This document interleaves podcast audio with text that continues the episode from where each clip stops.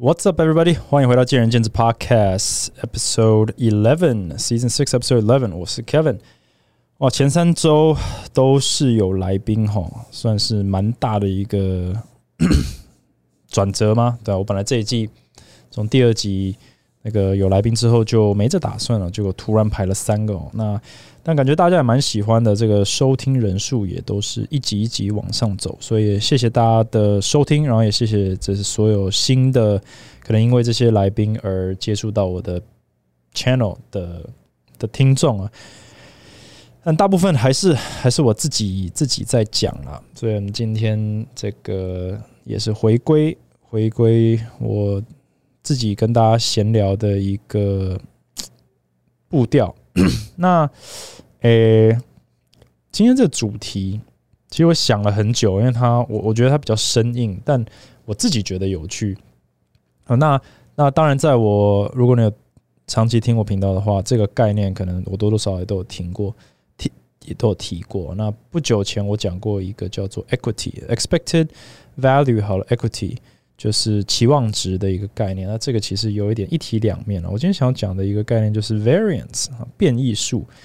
那讲 variance 或变异数，可能大家还不一定都知道。那如果讲 standard deviation 标准差的话，只要可能有就是国小、国中、国中数学应该都有学过标准差，对不对？或者就假设你连标准差都忘光了，那你可能知道有一个叫做那个。Normal distribution 啊，它一个 bell curve 就是一个曲线嘛，然后它中间可能画几条线，然后它有一个标准差、两个标准差、三个标准差，然后一个标准差呢就是六十八 percent，两个标准差就是九十五 percent，三个标准差就是九十九点七 percent 这个概念啊。如果你连这个都已经忘了的话，那就先假装我都没讲哈。我想办法用其他的方式来解释什么叫做 variance，因为 variance 这个概念其实我觉得牵连到很多，它牵连到你如何看这整个世界哦，所以也许在这一集结束之后，你就再也不用心灵导师了，你再也不用读什么心灵鸡汤了，因为你可以用 variance 的眼光去看待人生中所有的事情。然后你的 EQ、你的 IQ 都都增加哈，maybe maybe 哦，听看看啊，variance 为什么我那么想要讲？因为我觉得它它很有趣的一个成分就是它可以呃随着你自己如何去操控它的应用呢，去帮助你做很多呃思维上的调节，呃格局上、目光上或者甚至情绪上的调节，你比较可以。平常心看待很多事情，那我们都知道，做任何事情都不是，嗯，就是零或一，哦，它可能是一个光谱。那那个刚刚提到的这个 bell curve 或 normal distribution，其实也就是类似的一个光谱，就是假设今天，嗯，一件事情发生的几率是五十 percent，好了，那今天如果它发生一百次，照理说。它五十次会发生，五十次会没发生嘛？可是，在实际上可能是发生了六十次，或呃，然后没发生四十次。那这就跟它 expected value 是不一样的，是有落差的。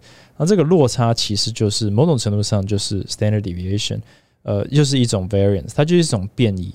但是这个就是当你发生一千次、一万次、一亿次的时候呢？基本上，它却非常非常非常接近它的 expected value，也就是它应该发生的频率。嗯，对，但它并不会就是一定 hundred percent 服服帖帖的，就是它应该发生的几率。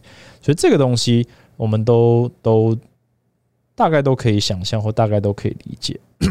那我这边写了几个，呃，其实也蛮多的。我想说，在我们现实生活中，我们常常都在运用 variance 的概念。哦，我们这个古人说，爬得越高，摔得越重。为什么会有这个讲法呢？也是因为正常人并不会在很高的地方，所以当你越高的时候，你就是在偏离你的中间点。这大家先听看看。偏离的中中间点，对，我们都是站在地面上。那你爬得越高的时候，你就会有，你只要只要你跌倒，你就是摔得很重，对不对？那你也可以不跌倒，对，但是只要你跌倒，你就摔得很重。但是如果你是站在平地上的话，你跌倒就不会痛嘛。所以基本上，为什么爬得越高摔越重？这个在就是 算是一个警示语，就是哎，大家要小心，要不要爬太高？其实也就是。呃，有时候你运气很好，你就被拱上天的时候，你突然运气消失后，你跌下来，你就会觉得特别的痛。那其实你运气如果不好，你没有被拱上天，你运气消失的时候，其实你也觉得不痛不痒，所以你反而不会感受到呃太多的不一样。所以这时候，这时候 variance 大的时候，你感受到的就比较强烈，你会你的高很高，你的低很低。你爬很高，你的这个快感很足，但你摔下的时候，你这个疼痛也是非常刻骨铭心。对，那同理，呃，为什么人家说要急流勇退？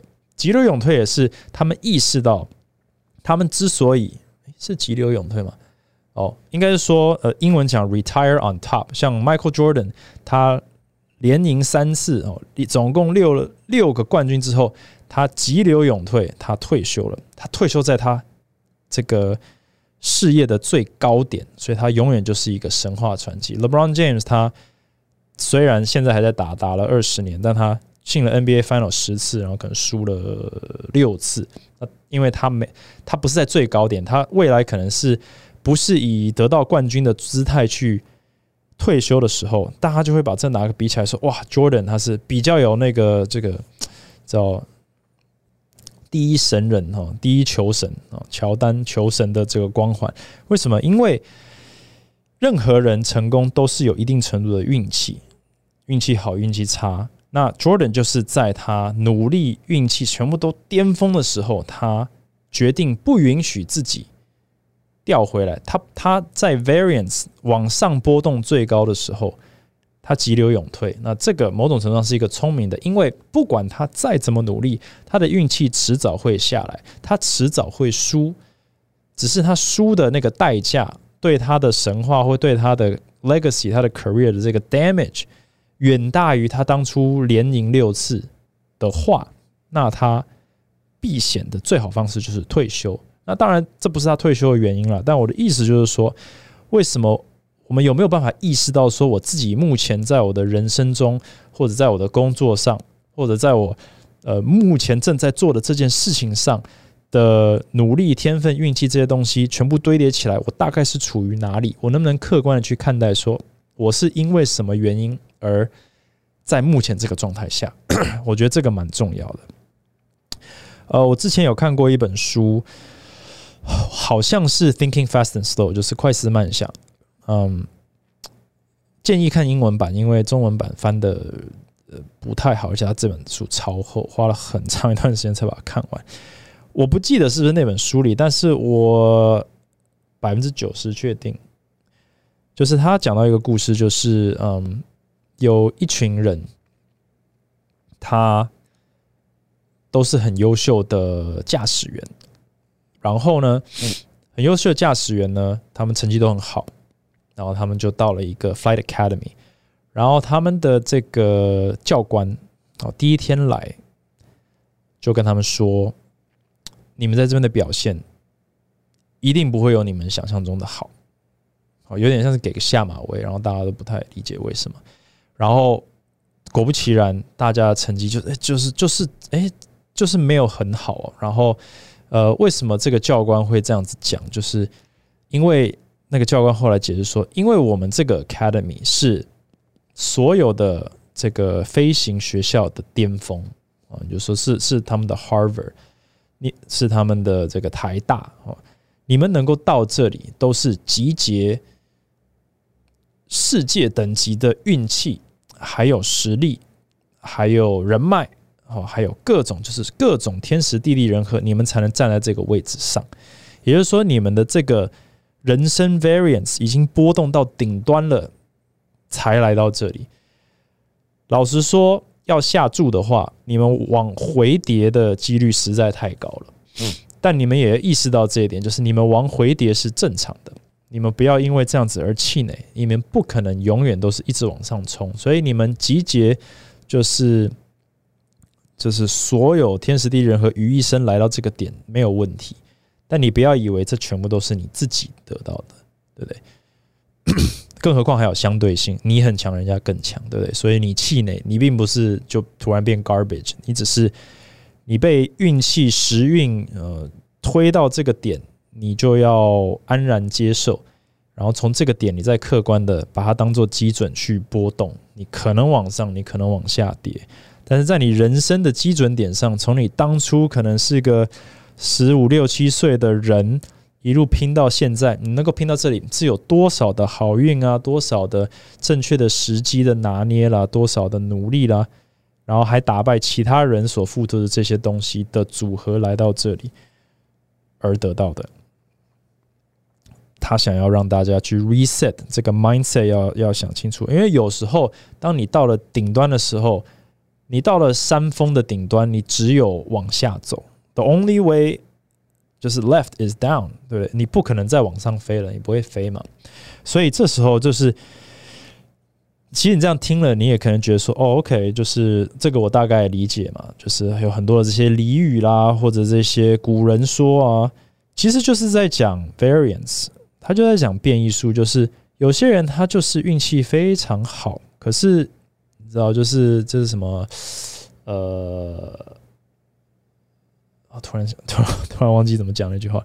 今天讲太多话，嗯，就是呃，没有办法，就是这嚣嚣张没有落魄的酒哦，也就是说，你运气，这就是嚣张没有落魄的酒，会有这句话，就是那些会嚣张的人。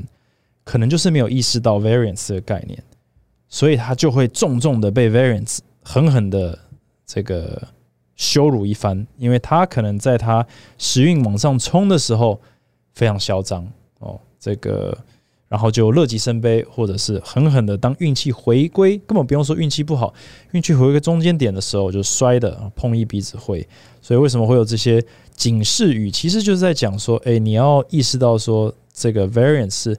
在我们所有的生活中都存在的一个概念，它是非常非常的呃真实哦，没有人可以，它有点像数学的一种，就是没有人可以就是胜过数学，就是 math always wins 这种概念。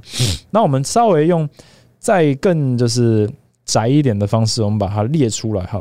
假设今天在做任何事情，我们都有三个三个元素好了，一个是你的天分。或就是你拿不拿手，第二个是你努不努力，第三个是你运气好不好。那如果假设说你很有天分，那我们就是加一；你对这件事情没天分，你就减一。如果你很努力做这件事情，你就加一；你不努力，你就减一。那你运气很好，你就加一；不努力就减一。所以最高分是什么？最高分就是加一加一加一。最高分是三，最低分是减三。假设你今天来来到公司，然后老板跟你说：“哎，这个。”某某某，你去帮我把这个报告写出来。然后你一看就说：“哦，糟糕，我我最不会写报告了。” OK，好，那你没有天分，你减一。但是你说好，老板，我努力做，我努力，然后你加一。但是你今天呢，运气不太好，哦，就是搞砸了。所以你就是减一加一减一，所以你今天的表现就是 minus one 减一分。隔天老板又说某某某，帮我把这报告做出来，一样嘛，你天分没变啊，所以你还是减一。然后你努力，你想说哇，我昨天这么努力了，还是没做好，我我我我放弃，我随便做了，反正没救了，减一。结果运气不错，加一。结果结果又是减一减一加一，又是负一，所以这两天的结果呢是一样的。那这时候一般人看到这个状况，你第三天老板在叫你做的时候，你可能就想说：我今天那么拼，也是被老板骂；我第二天不拼，哎，好像也是一样。嗯，那我今天就不要那么拼好了。结果你没天分嘛，你减一，不努力减一，结果你今天运气。就反而不好，减一，你变成减三，老板大怒，然后你觉得哇靠，我好衰，这时候就是一个你没有意识到说你的你你做事情的时候，其实有非常多元素。今天是简化了有三种，那可能有十种元素，可能有同事努不努力，同事运气好不好，这个公司运气好不好，老板运气好不好，就有各种元素组在一起的时候，会有一个结果。我们会看到一个结果，可是我们是人，是一个很容易用结果论去推过程的一个一个动物。对，因为也有也有可能大部分的动物都这样子啊。对，就是你被烫到，你就不要做那件事情。可你不会去想说这件事情可能不是你烫到的原因，只是以为是，所以你以后就不做那件事情了。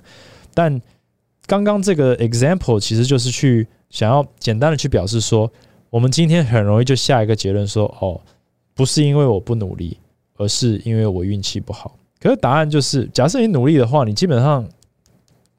最糟最糟就是负一嘛，那还可能是正一，对不对？虽然是你不拿手的，那假设你今天是拿手的，你你只要努力，你就几乎保证是加一，那还有可能是加三，对，所以 所以这个东西就是会，这个只是在讲一件事情的时候，我们重复去做的时候，我们都可以有一个错误的解读了。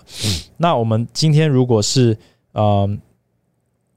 做很多的，同时做很多的事情，同时跟很多的人做，同时我们分心在做。那这个层次哦，如果你要画一个列表出来，就可以有非常大的这个呃可能的比重配分。你可能从负一百到负九九一路排列到加一百加九九，那这时候这个 bell curve 就一开始讲的这个这个 normal distribution 就出现了。那这是一个几率问题。对，那 variance 这个东西，它就是散播在我们所有的决策里面，但是我们的决策很长会忘记有 variance 这件事情，而而那个影响我们。你今天，呃，但也很多时候我们可以完全不被它影响。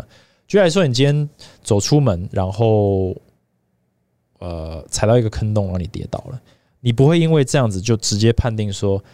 出门很危险，你明天还是会出门，你后天还是会出门。但如果我问你说：“哎，你第一天出门你跌了一跤啊，超痛哎，你怎么还敢出门？”你会怎么回答我？你会说：“因为那个就是 freak accident，那个几率超低的，对，几率超低的。所以假设我连续出门一千天，我顶多跌倒一次，所以他不会阻止我出门。哎，这时候我们就很理解说：哎，几率这个东西是怎么运作的？对，你假设。可是我们有时候就是在其他事情，我们就没有那么的没有那么的理性了。对你今天被老板骂，你可能就会把它放大很大。你可能会说：“哦，我运气很糟，我明天运气也会很糟。”或者我说：“哦，我不想来上班了。”或者是这，你就开始会无限放大。所以很多时候我没有办法理性看待说：“你今天被老板骂的原因是什么？到底是你运气不好？”还是你事情真的没做好，我们很容易就把责任推到别人身上。那肯定是我运气不好啊，我事情又没做的那么糟。可是实际上，到底是不是你做的很糟，或者你完全状况外，你以为不糟，但其实很糟的整体这个素质，造成你一个不好的结果，造成你心里的这个不舒服，造成你未来可能对这份工作或这个老板有什么成见，无限放大了这个蝴蝶效应影响的，可能是单纯因为你自己没办法正视。你到底做了什么？你没办法客观的去看待说这些波动里面，其实你把责任推给推给别人了。那这也就是一个呃 variance 的一个危险。你今天如果呃真的开始这样去思考，你可能就可以开始解释掉很多事情。呃，最常遇到的就是嗯牌桌上赌徒好了，牌桌上呢大家都懂啊，这个运气成分波动，你运气好，我运气不好。可是他们就会想说，有时候我运气就是不好，我今天我输钱就是我运气不好，明天我赢钱就是运气好，所以我今天如果运气不好，反正总有一天运气会好嘛。可他并没有想说，你运气好的时候，假设也加上努力，假设也加上天分，用我们刚刚的例子，你可能是加三分。可是呢，你今天运气不好的时候，你加上你的天分，加上你的努力，你还是加一分。可是你遇到一个不是这样想的，他单纯就是觉得运气就是这样子，在这在牌桌上看到很多，我今天就是运气好或不好嘛。有没有天分先不管他，我们但是他就是完全不努力，他不去看重努力这件事情，因为他认为所有的事情反正都是运气。那这时候他的基准点就是减三或者这个减一减二。他那这两个人都理解运气，可是解读的方式不一样的时候，有一个人的成绩永远就是不是加一就加三，另一个人不是减一就减三，非常非常截然不同的。的结果，那你今天如果是在职场上，有一些人就觉得被老板骂就是运气不好的话，他比较不会去反省说他自己到底做错什么，他到底什么东西不足。今天公司制度为什么永远都要针对我的时候，他的结果，他的天花板就很明显，就可能就是卡在普通跟普通之下，永远不会浮上台面。但是如果有人是，呃，等于说。刚刚这样，这个 parallel 怎么讲？就是如果他是愿意努力的，或者愿意自我检讨的，他的他的地板可能就是在普通，但是他有可能做的中上，或者运气好的话做到非常好。这就是你如何去解读运气。因为假设你今天说一切都是 variance，那你基本上就是帮自己免责。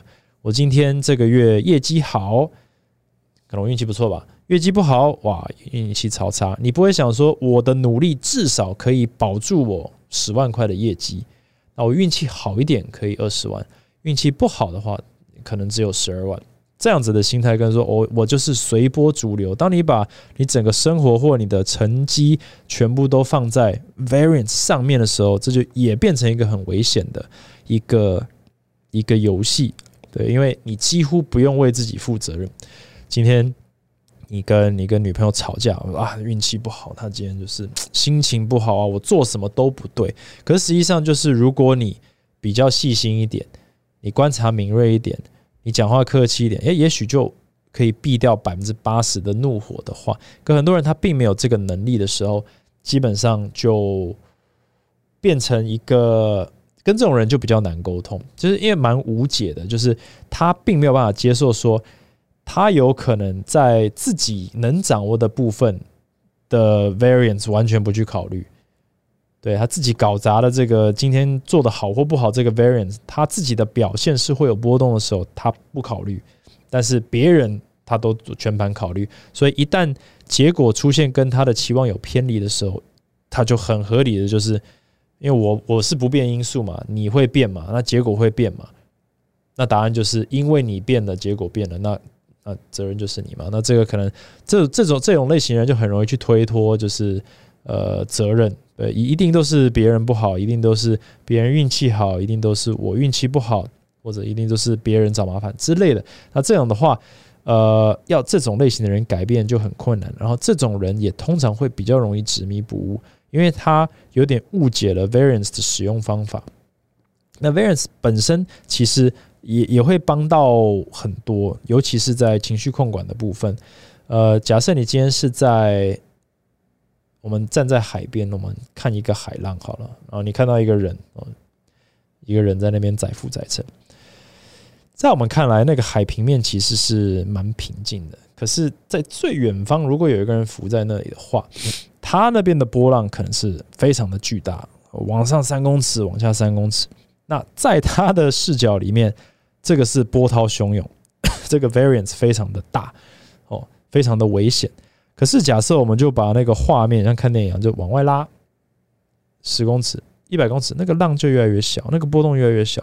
到最后，就像我们站在海边的时候，我们看着远方的海平线的时候，它就是一条线，非常平静的海平线，永远都很平静。对你不可能看到那边的这个巨浪这样子。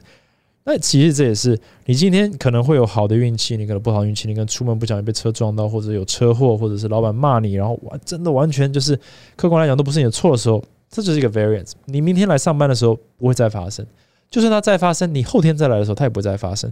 但如果你能够这样的看了，你一整年下来，它就只发生这一次，你的情绪不需要被它影响，整体来说你就慢慢慢慢你就会变得比较稳定一点。你就可以比较看得开，比较放得开，对啊，就是大部分的事情，就是可以在你内心里面大事化小，小事化无。对，今天就算是你是讲哇，我们讲呃，严重一点哈，创业失败。也许你在二十岁的时候，二十五岁的时候你创业了，然后你二十七岁的时候，二十七岁的时候你失败了。这个在很多人的观点里面是一个非常严重的这个挫折。呃，但是假设你是一个五十岁的人，你还会那么的在意你二十五岁当年花了两年创业失败的那个心痛吗？照理说。比较不会，为什么？也不是说时间能米平所有伤口，而是说在五十年里面，两年就比较没有那么严重。就是把海平，就是你就是把格局往外拉、往外放大的时候，那个海平面就稍微的在平稳了一点点。但很多时候，我们当时。当时二十五、二十七的时候，在当下，在某一天的工作上的压力是多么的巨大，我们是很刻骨铭心的。但是，你如果可以去想说，哇，其实三个月前我还是熬过来了，一年前我还是熬过来了，一年后我一定也还是好好的的时候，你就是可以把自己 remove 抽离当时那个状况的时候，你比较可以第一个在当下比较客观的去。思考那件事，你就不会有那种就是哇，我现在不做什么就完蛋啦的那种感觉啊。你可能就是我现在可以比较客观去思考，说我做这件事情对于我未来五年的影响是什么，未来两个月的影响是什么，而不是狗急跳墙或者是意气用事啊。这些东西都是很多人会呃可能犯的错，这样子。所以你当有你有那个能力去把自己抽离的时候，你。思路会比较明确一点，你的情绪会比较稳定一点，你比较愿意给别人空间去跟你做一些呃互动啊，也有可能对，基本上就是不断把距离往外拉。对我忘了英文应该是讲说，就是那个什么 ten thousand feet view，就是你你从飞机上往下看的时候，你可以看到等于说。整个国家或者整个地球，你从太空站往下看的时候，你可以看到全局。你看到全局的时候，你会发现，哎，那边哦，美国某个地方失火了。那你需要为地球着急吗？不用嘛。但是当你站在那个火灾的旁边的时候，你可能是非常的焦虑的。所以你如果能够把自己抽离去看全局，你说其实。状况还好，没有那么危机，我们可以处理。对，所以很多危机处理的时候，就是需要把全局拿出来看。然后这时候你就突然觉得，哎，这个人好像很 in control，就是他好像没有很着急，没有很焦虑。他到底怎么做到的？Maybe 他就是知道说，在所有的综合的以综合的波动里面，这些事件里面的加总起来，我一起来看。我就比较不会被单一事件搞得头昏眼花，或者搞得太焦虑。有时候为什么说钻牛角尖，就是因为我们只看着，我们只跟着一件事情的起伏在跳。比如说长辈看新闻，只看这个新闻台，然后只讲两岸关系，所以今天两岸关系好，我就安心；不好，我就紧张。然后每天就是上上下上上下下，然后过得非常的心惊胆跳。但是如果你不看，或者你看呃国内新闻，也看国外新闻，或者你看呃这个可能偏蓝偏绿哦，你你都综合看，然后这些东西它的波动全部都加起来的总和，你发现说哦，原来有人讲 A 就有人讲 B，搞了半天两边都有人讲，你这时候你就比较不会这个压力那么大。某种程度上是这样子来讲，所以 variance 这个概念其实，嗯，就是在讲几率啦，就是任何事情都有发生的几率，只是几率有多大。然后几率如果很小或者很大，然后它真的发生的时候，它不要去喝阻你去，因为这样子而矫枉过正，去做出更偏颇的决策。呃，其实大家你当教练就假设你是一个。呃，对嘛，就是像疫情，就是一个非常大的一个事件。假设你本来每个月就是月收入十万的教练，你堂就一百五十堂课，然后因为疫情你突然归零了，连续三个月一块钱都没赚到，你会因为这样子而不当教练吗？不会嘛，因为你知道这个就是 variance，它是一个很偏离中线非常大的一个 variance，可是它就是 variance，所以你扛得住。但如果你不是这样子的一个想法的时候，你是一个就是直觉反应的话，那你可能就不会 不会有这样的一个结论，你就会直接跳出来说：“哇，那这个产业不能待了，我赶快走。”对，但。那这就是一个，呃，当时可能很多教练会做的决策，就是有点狗急跳墙，对。但是如果你是看全局，就是我过去五年都是这样子的一个表现，我五年后也一定是这样子的一个表现水平。那我中间不管是三个月、四个月，还甚至是一年的这个奇怪的这个 variant 这个疫情造成的波动，其实也 OK 啊。所以你就不会那么担心，因为你已经心里准备好，说六个月、九个月、一年也都没问题。结果，诶，三个月疫情就这就解封了，然后你其实也松了一口气，没有你想象中那么糟。可是，假设你是没有办法这个这样子去思考的话，你可能就很焦虑，说。呃，一个月不行，两个月不行，三个月不行，那未来堪忧。然后你赶快就做了一个决策，然后影响了你可能原本所有的规划。那这就是很多人他永远都很仓促的在从某家公司冲去下一家公司，从某个产业跳到某个产业，或者从某个县市搬到哪个县市，或很常搬家。这种某种程度上 是一种个性，但也是一种思维，它是一种人格特质。他没有办法静下来思考说。The whole picture 到底长什么样子？我今年在哪里？跟我明年要在哪里？跟我后年要在哪里？还有这我目前所做的所有的决策，它所会带给的后续的影响是什么？他都不太去考虑，他比较考虑说，我现在这个决策可以把我从我现在这个状况带离带开就好了，下一步我再说。那这个东西在人生中有时候蛮难去说服。一个人说你正在犯这样的错误，但是在呃游戏中，比如说篮球啦、竞技游戏或者打牌啦，你只要犯一个错，通常他的这个期望值就会立刻实现。对你犯了一个错，哦，你球弄丢了，对方就。立刻就可以得分，你立刻就输掉这场球，你立刻就被教练骂。可你在人生中，你可能换了三个工作之后，你还是不会有人，或者还是不会有事件去让你意识到说，你职涯发展的模式是错误的，你跟同事相处的模式是错误的。你去思考你本身身为员工或者老板的责任或呃对职务是错误的。你可能要花很长的时间，你可能花有些人花了一辈子还没有意识到说自己是一个很难相处的人。对我们很常在街上看到什么叫奥克啦，或者是英文讲 Karen，对台湾中文会讲什么，就是大概大概就是奥克吧。是这些人怎么会觉得可以这样子跟服务业讲话呢？或者怎么会有这样子这种巨婴啊？就是怎么会有这种要求呢？其实也是因为从他出生到现在，就是没有人。狠狠的给他这个打醒过，那你可能想说，怎么可能？从就有些人六十岁的嘛，到现在还没有人跟他讲说他是无理取闹吗？诶，有时候这就是 variance。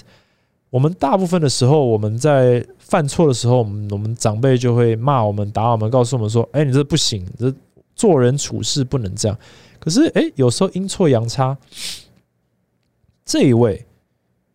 这一位女士或者人就是没人跟她讲，所以就加深了说她可以胡闹，就得到什么东西。结果等到过了过了，可能她到了三十岁的时候，又发生一次，有人没跟她讲。五十岁、六十，哎，到了六十岁，这个已经深根蒂固，就是。我就是一向都是这样做，我一定是对的，不然怎么可能？所以他反而会反过来强化说，这些奥克或无理取闹的人，在我们眼中是非常荒谬的。可他其实就是这个 normal distribution 这个分布里面的最极端。对，大部分的人都落在这六十八、九十五、九十九点七 percent 里面，大家都是知道什么要怎么样好好的做一个人，可是就是有零点三 percent 的人。在这三个标准差之外，所以可能就是有零点零零零一的人，就算全世界只有一个人，可能也有一个人从头到尾都不知道自己是一个 asshole。直到有一天，他上了新闻，他可能还是觉得不可能啊！我长这么大，从来没有人说我这样做不 OK。突然怎么上新闻，然后被全台湾的人攻击？我不相信，因为他的人生都都是这样走来的。也有很多成功人士这样，很多成功人士他非常相信他成功的模式。有些人就说：“诶，我跟你讲，年轻人。”要赚钱就一定要做房地产，其他什么股票那些全部都是骗人的。我跟你讲，就是房地产就对了，因为他人生就是靠房地产做起来的话，你没有办法说服他说这是不一样的。可是，在实际上，我们看一百万个人做房地产，可能只有五个人跟他一样这么这么这么荒谬的成功。他就是 variance 的极大化，可他没有意识到这件事情，所以他给的。这些建议其实一般人是不适用的，因为他就是极端值啊。这就是什么？不要相信名人的话，对你不要去。这可能有点听起来有点厌世，但我觉得也也蛮重要的，就是伟人的话或成功人士的话，到底能不能听？他们其实就是最极端的 variance 所造成的结果。你今天要听他们的这个故事，他们的心路历程，我觉得 OK。但你不太能相信他们给的建议的原因，是因为你没有他们的天分，你没有他的努力，没有他的运气，你的天时地利人和，你的生长背景、后天条件、呃先天条件，然后后天环境完全都不一样的元素之下，有太多的组合造造就他今天是加三分，你混了半天，你可能是减三分，你不可能有一样的结果，你必须理解这个事实。所以，唯一能够掌握的什么？唯一能掌握就是努力。对，唯一唯一能够掌握就是你的 effort。这是为什么很多人可能就是客观一点，就是说，不管你今天有没有天分，你要努力，对不对？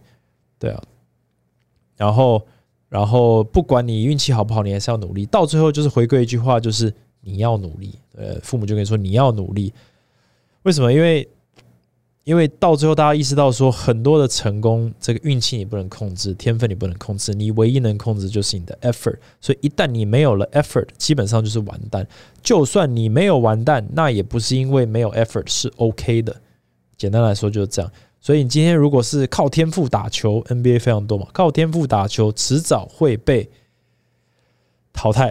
那我们也看了非常多，可是诶，为什么还是有这么多有天分的 NBA 球员？就这样子被淘汰呢？因为他就是不愿意相信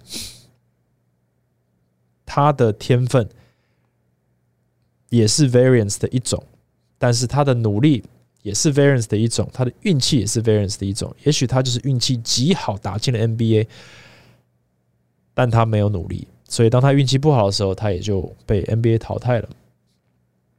竞技游戏一样也是，打牌也是一样，牌桌上太多有天分的人。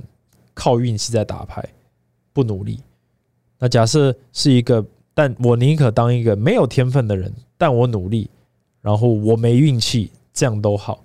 因为迟早我可以掌握的部分是我可以掌握的，他们是完全用无法掌握的部分在跟着天分跟运气在那边随波逐流，所以总有一天他们会深深的跌。但我不管怎么样，我都可以稳稳的浮在某个。基准之上的话，那长期来说，长期来说，你想当哪一个人？大家都想要当那种一飞冲天的、有名的、有钱的、很成功的。但是，其实那一种人就是他飞在 variance 的最极端，他的压力是非常大的。为什么很多的有名的人都会就是很忧郁啊，或者很焦虑啊，都有一些精神上疾病？原因不是就是啊。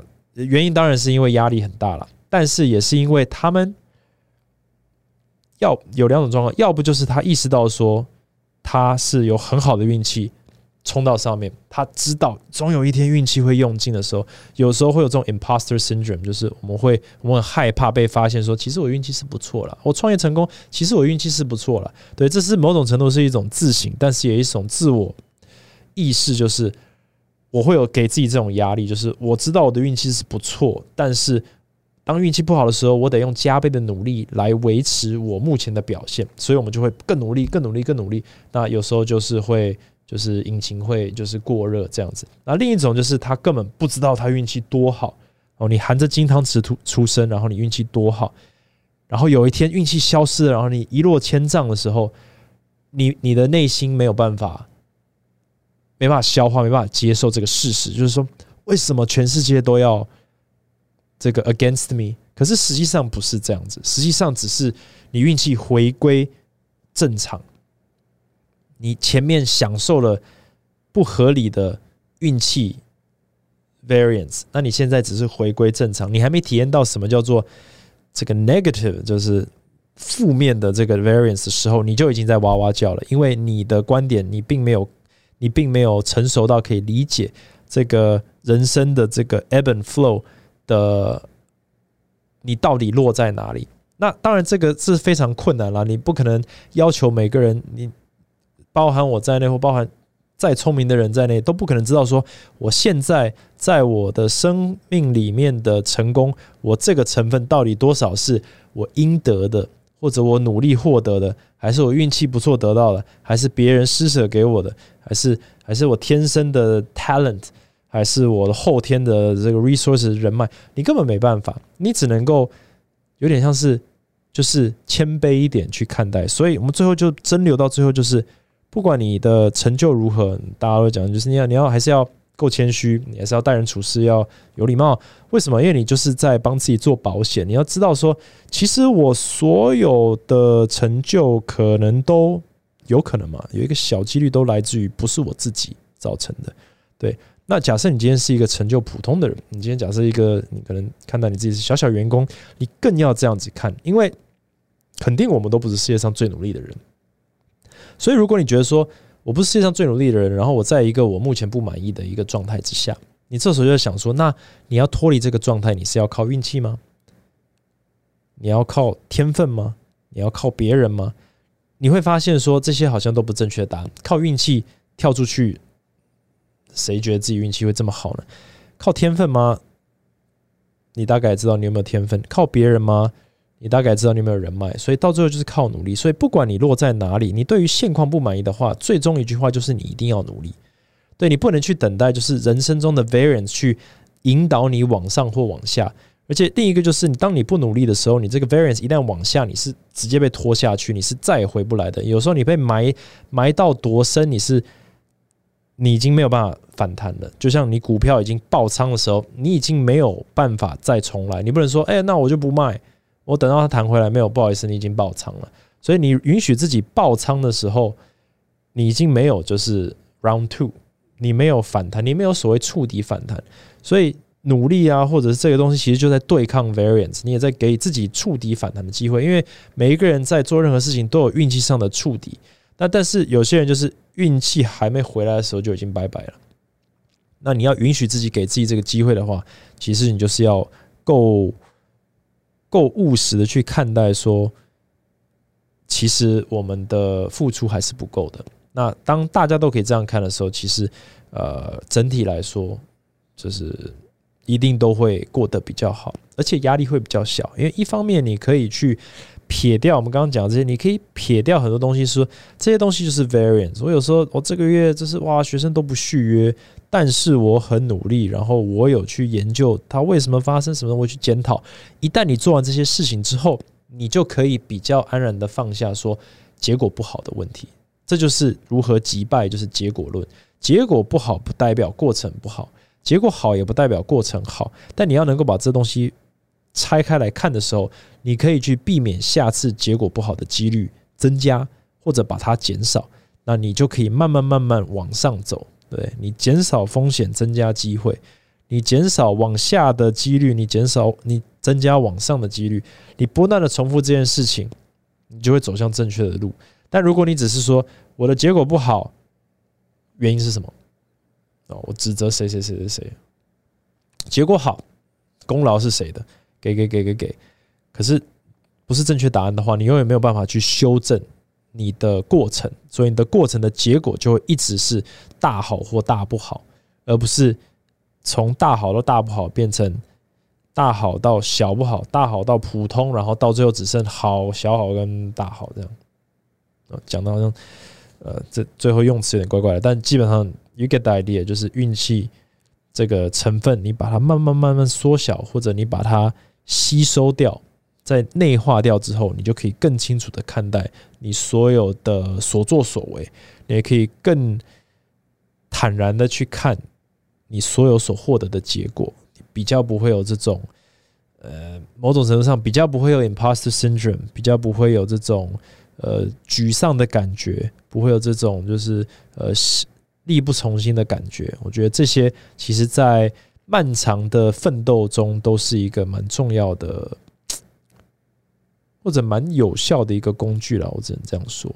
对，所以 variance 这个概念，我很常在思考。今天在我身上发生一件好事情，发生一件坏事情哦。跟员工聊到愉快的事情，聊到不愉快的事情，运气好，运气不好，我会先看看啊，这是运气吗？这是我造成的吗？那如果是我造成的，它是多糟的一件事情。呃，假设在我身上发生，那会不会发生在其他老板身上？一百个老板大概会有多少人遇到这个问题？我用各种方式去评估，说这个事情它在这个一般来说。期望值是什么？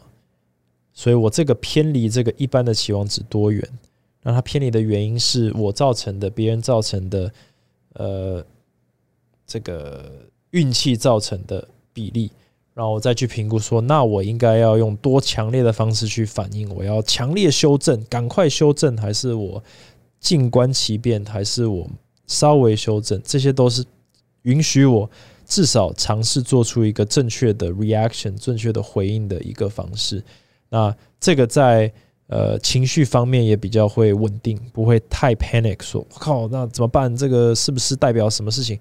我我们全部列出来看，加一减一加一减一加一减一，把它全部凑出来以后，那实际上结果应该长什么样子？一个 normal distribution，一个结果分布分布我们落在哪里？那这些东西你把它综合起来看以后。你就真正掌握了就是变异数的价值跟它的美丽的地方的时候，也许你整体在做判断呐，在做策略规划的时候，不管是为你自己还是为别人，还是分析事情的时候，可能都会有些帮助。All right，呃，希望不是太生硬无聊的一个主题，我自己讲的是可能。活在自己世界里讲津津有味了，所以希望这集对大家也是有帮助，然后也有点有趣。如果你有对于 variance、equity、expected value 有更多的这个想法或者体会的话，也欢迎跟我分享。我知道这很多可能延伸出就是啊，是牌桌上的道理，不过要要都都通用，都通用。对，所以啊，不管你用在哪里，用在工作上，用在社交上，用在生活上，一定都通用。只要你愿意去思考看看，应该都是可以拿来运用的一个概念。哎，如果你喜欢这一集的话，那一样到 Apple Podcast 帮我按个五颗星，留个言，我非常 appreciate 大家的支持。那也可以到 IG Talks with Kevin 啊找我呃追踪一下，未来。呃的集数也都会在那边就是公布之类的。那这一季已经到了第十一集，照理说第十二集就是这一季的这个休息点，那我们可能就要再等第七季再见了。OK，所以呃，Yeah，thanks for listening, and I'll see you in the next episode. Bye bye.